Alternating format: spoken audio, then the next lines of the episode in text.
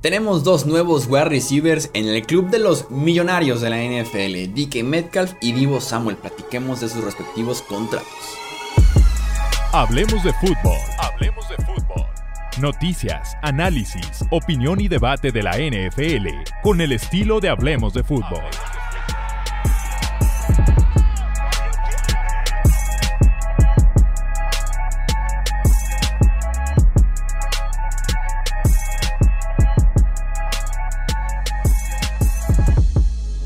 ¿Qué tal amigos? ¿Cómo están? Yo soy Jesús Sánchez. Esto es Hablemos de Fútbol Express. Para platicar justamente de Metcalf y de Samuel, que firmaron prácticamente contratos idénticos, representados de hecho por la misma persona, así que no es tampoco aquí una gran sorpresa que se parecieran mucho sus respectivos contratos. Empecemos con Metcalf, porque fue el primero, vamos aquí por orden.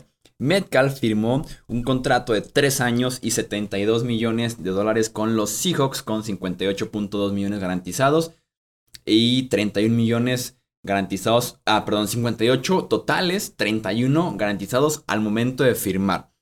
Eh, tenemos más detalles de Metcalf porque este movimiento fue desde el jueves, desde el jueves y eh, fue el domingo por la tarde. Entonces tenemos más información del contrato de DK Metcalf. En los números podemos ver dónde se dio cada parte para poder llegar a este acuerdo, ¿no? DK apenas va a ser el sexto en dinero promedio anual de la NFL con 24 millones de dólares por año. Se queda todavía muy lejos de los 30 de Tyreek Hill, de los 28 de Davante Adams y de los 27 de DeAndre Hopkins. Y también se queda corto, por ejemplo, de los 25 anuales de AJ Brown con Filadelfia, que también firmó este mismo offseason y que también lo representa el mismo agente.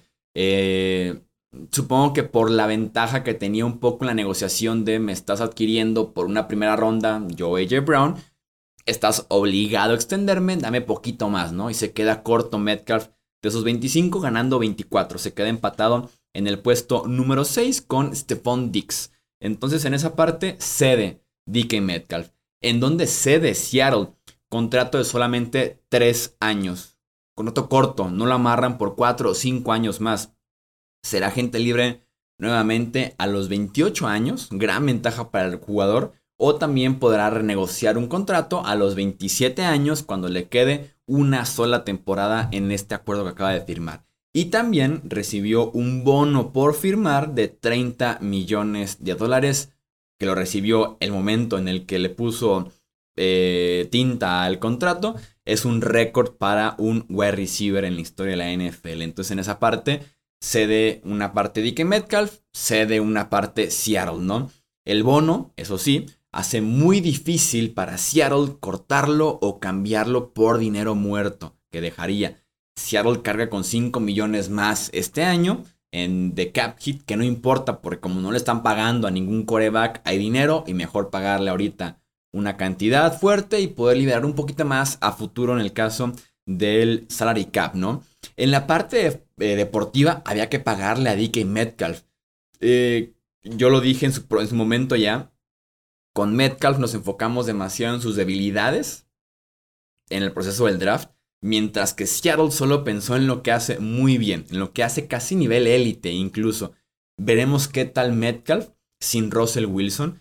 Pero ahí está una pieza de reconstrucción, ¿no? Ahí está una pieza para reclutar a un coreback en el futuro, ya sea novato, ya sea agencia libre, en un cambio, ¿no? Ya acabas de perder a un tipo como Russell Wilson, que fue cara de la franquicia, como Bobby Wagner, por ejemplo, que se ha ido perdiendo poco a poco toda esa época dorada. Hay que iniciar con otra época, iniciar con una nueva imagen, con nuevas ilusiones y demás. Y di que Metcalf es justamente ese jugador. Es un wide receiver de apenas 24 años, con tres temporadas productivas ya en la NFL y un físico que le da para seguir haciéndolo. Así que, Seattle, hazlo y fírmalo ya sin volverse locos. Me gusta mucho el contrato para ambas partes en ese sentido. Y también tenemos el acuerdo de Divo Samuel con los 49ers, 3 años y 71.5 millones de dólares con 58.1 garantizados. Son prácticamente los mismos números ligeramente menos total, aunque por ahí se hablan de 2 millones más disponibles en incentivos garantizados, también van a ser prácticamente lo mismito. Eh, como les decía, Vamos viendo qué tal la estructura. No tenemos todavía tanta información porque recién se firmó cuando estamos grabando este podcast, ¿no? Tres años, fíjate que en este caso, yo tres años lo hubiera buscado si fuera San Francisco. En el de Metcalf decía que lo hubiera buscado si fuera Metcalf. No me gusta para el wide receiver tres años. En este caso me gusta para San Francisco. Eh, la, duración de apenas tres temporadas, ¿no? Le vendes la idea de que va a ser agente libre otra vez a sus 30 años recién cumplidos, pero San Francisco se compromete solamente tres años más, más un cuarto que ya tenía todavía de contrato, con un tipo que por su estilo de juego, no sé si va a durarte un contrato de 4, 5, 6 años en total, a un nivel muy alto como es el que vimos de Divo Samuel. Ya tuviste también un episodio en el que no te llevaste tan bien, en el que la relación se rompió un poco, el tema de las redes sociales, que no fue a entrenar, que entrenó por su cuenta y demás, ya se rompió un poco la relación, así que yo tendré mis precauciones y por eso aplaudo lo que hace San Francisco aquí. Lo que falta ver de este contrato es el uso que le dan a Divo Samuel. Una de las razones por las que Divo supuestamente no quería seguir en San Francisco es por el uso que le daba Kyle Shanahan de wide receiver y también de running back que no quería ese tipo de desgaste por todos los golpes que involucra, ¿no? Falta ver eso, porque Divo solamente como wide receiver es un muy buen wide receiver. Pero si le agregas Divo, el corredor, es una brutal arma ofensiva.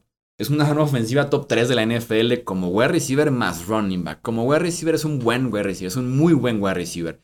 Eh, vamos viendo qué tal el rol que tendrá Divo Samuel, ¿no? Si tiene un rol de desgastarlo tres años más al nivel que mostró la temporada pasada, wide receiver más running back ocasionalmente, pases pantallas y demás, contratazo. Si busca solamente jugar de wide receiver ya, tiene que dar un paso hacia adelante para poder eh, justificar y poder alcanzar justamente esa etiqueta que le están dando ahorita como el octavo mejor wide receiver pagado de la NFL. Me parecen contratos muy justos, nada locos. No se acercan a los números de los, de, de los Tyreek Hill, de los Davante Adams, de DeAndre Hopkins hace unos años, pero se mantiene un escalón en el mismo round casi. AJ Brown, Dick Metcalf, Divo Samuel y también por ahí Terry McLaurin. Hasta aquí vamos a dejar entonces este episodio. Leo sus comentarios, ya sea en YouTube o en redes sociales. ¿Qué les pareció el contrato de Dick Metcalf? ¿Qué les pareció el contrato de Divo Samuel? ¿Merecido o no merecido? Lo que quieran opinar al respecto, los leo como en cada episodio. Yo soy Jesús Sánchez, eso hablemos de fútbol. Hasta la próxima. Gracias por escuchar el podcast de Hablemos de Fútbol. Para más, no olvides seguirnos en redes sociales y visitar hablemosdefutbol.com.